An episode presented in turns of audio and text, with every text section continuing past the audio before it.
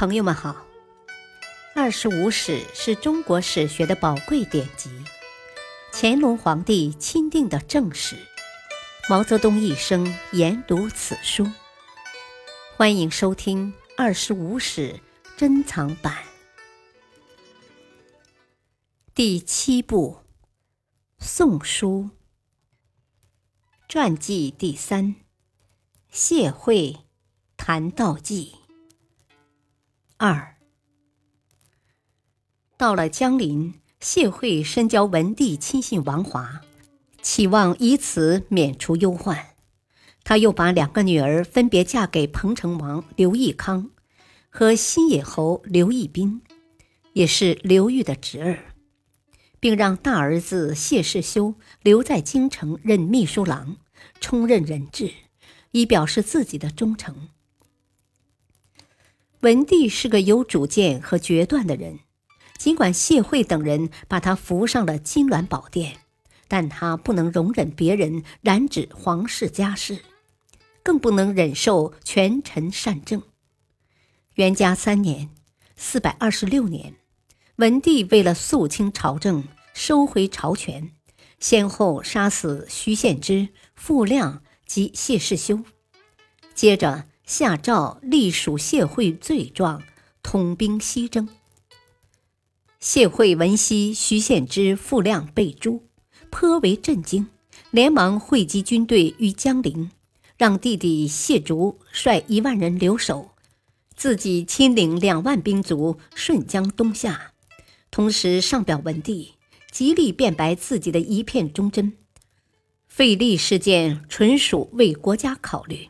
绝无私心杂念，文帝览表不为所动，继续督军西上。当初谢惠与徐献之、傅亮策划过保身的计谋。谢惠以荆州刺史的身份占据上游，谭道济任南豫州刺史，镇守广陵，护拥重兵以牵制朝廷。徐献之、傅亮二人在朝中操纵实权，如此可以得到一定的安全。所以，当文帝将要施行诛讨时，王华等人都认为谭道济不可信。文帝却说：“谭道济只是被迫跟从他们，不是主犯。杀害少帝的事又与他无关。”我照他一剑，定会改变他的态度。事情的结果正如文帝所料，谭道济不仅转变了态度，反为文帝分析谢惠的短长，主动请缨充当西征先锋。谢惠与谭道济共事多年，深知他骁勇善战，盟友反戈，一时使谢惠乱了方寸。谭道济军至巴林，与道彦之会合，将战船隐秘于岸边。谢惠见朝廷军战船不多，略觉放心。到了晚间，东风忽起，谭道济领军顺风骑进，只听见鼓声震天，战船黑压压一片，密集集地冲向荆州军。见此阵势，谢惠手下官兵斗志瓦解。顷刻溃散。谢惠于乱阵中寻找一叶小舟，匆忙回归江陵，携谢主等七人仓皇北逃，欲投靠北魏。无奈谢瑶体胖笨拙，不便骑马，七人且走且停，到了安陆这个地方，被守吏认出捉住，关进囚车，送往京城。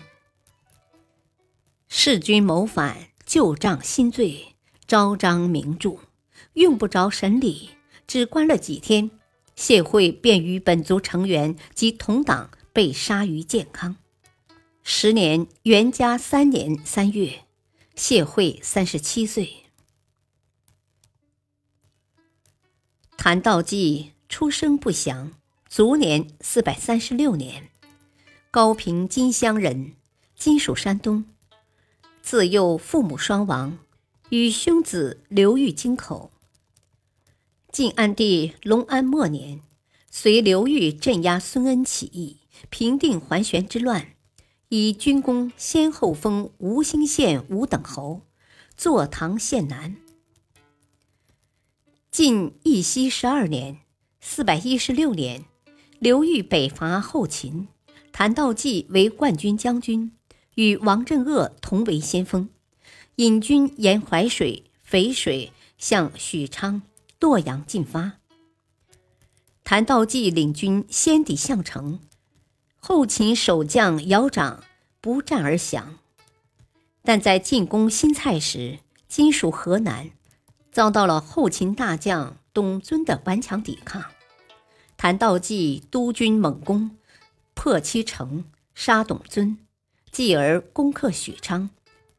擒获后秦颍川太守姚元及大将杨业，利用军威大振之机，谭道济乘胜前进，拔阳城，克荥阳，直抵成皋（今河南荥阳）。秦征南将军姚喜屯戍洛阳，即向关中乞求援兵。姚洪派将姚义南领一万人马，星夜赶赴往救。可援军尚未到达，谭道济已攻下城高，并会同其他部队四面环攻洛阳。姚喜孤军难守，只得开城门，率四千兵卒出降。对这些俘虏，晋将纷纷主张杀掉，以壮军威。谭道济却不同意。他说：“王师北征是为了伐罪吊民。”怎好枉杀无辜呢？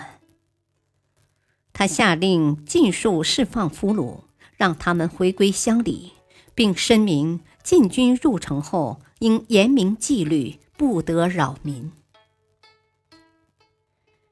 感谢收听，下期播讲三，敬请收听，再会。